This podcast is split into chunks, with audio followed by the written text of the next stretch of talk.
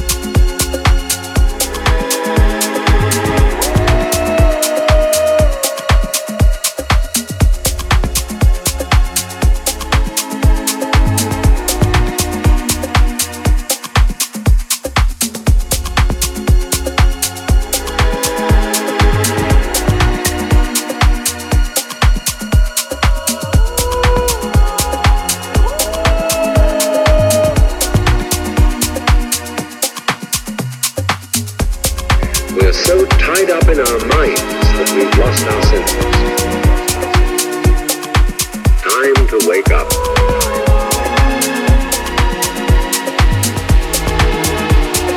Reality is this.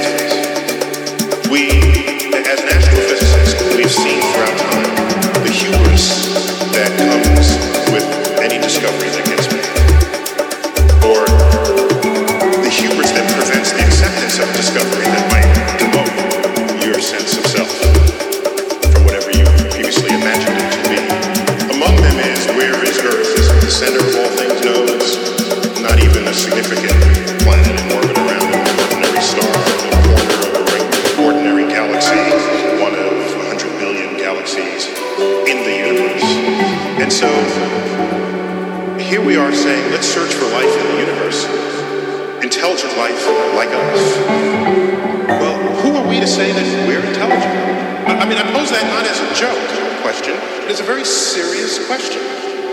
We define ourselves to be intelligent in ways that no other creature can rival.